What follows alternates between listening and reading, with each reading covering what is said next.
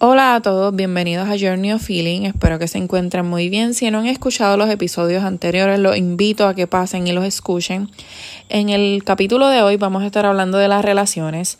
Eh, en ocasiones no entendemos el concepto de las relaciones porque tenemos la expectativa o tal vez hemos crecido pensando que van a durarnos para toda la vida, ya sea relaciones de amistad, relaciones de noviazgo, de pareja en general. Pero realmente algunas son temporales que tienen un propósito específico. Algunas necesitan un cambio o una modificación para que puedan madurar y crecer y volverse lo que serían relaciones duraderas. Lo que nos marca o nos indica el tiempo de esta es lo que aportan a nuestra vida. Podemos identificar una relación temporera o que necesita un cambio o modificación cuando las partes envueltas ya no dan del todo lo mismo.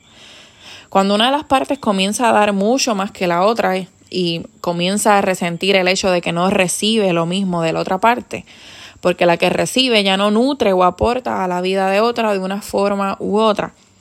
Eh, debemos hacer la nota aclaratoria de que en, en ocasiones estamos en situaciones que necesitamos que estén más para nosotros, que nos den mucho más, ¿verdad? Porque estamos vulnerables, estamos sensibles, estamos pasando por unos procesos y eso hay que tomarlo en cuenta.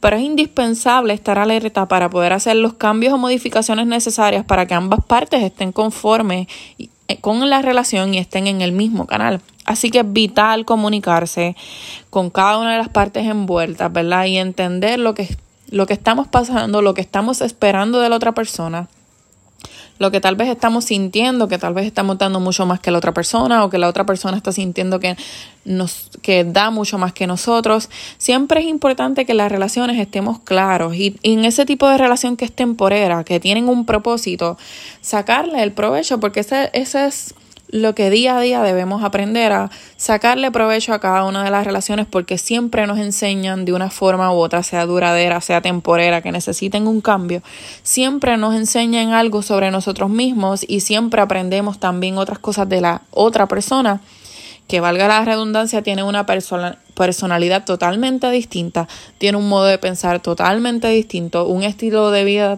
también que no va acorde con el tuyo. Así que siempre es una oportunidad para crecer, siempre es una oportunidad para aprender, siempre es una oportunidad para ser negociante, ¿verdad? Que eso nos cuesta mucho llegar a lo que sería happy medium o mitad del camino. Pero debemos tener la disposición y la madurez y también tener presente las emociones que vamos sintiendo porque nos van a estar alertando de cómo estamos y de cómo nos estamos sintiendo en esta relación. Así que quería dejarles este corto podcast sobre las relaciones. Ya saben que cualquier duda o pregunta me pueden escribir. También algún tema que quieran dialogar, lo que yo hable sobre él, me dejan saber.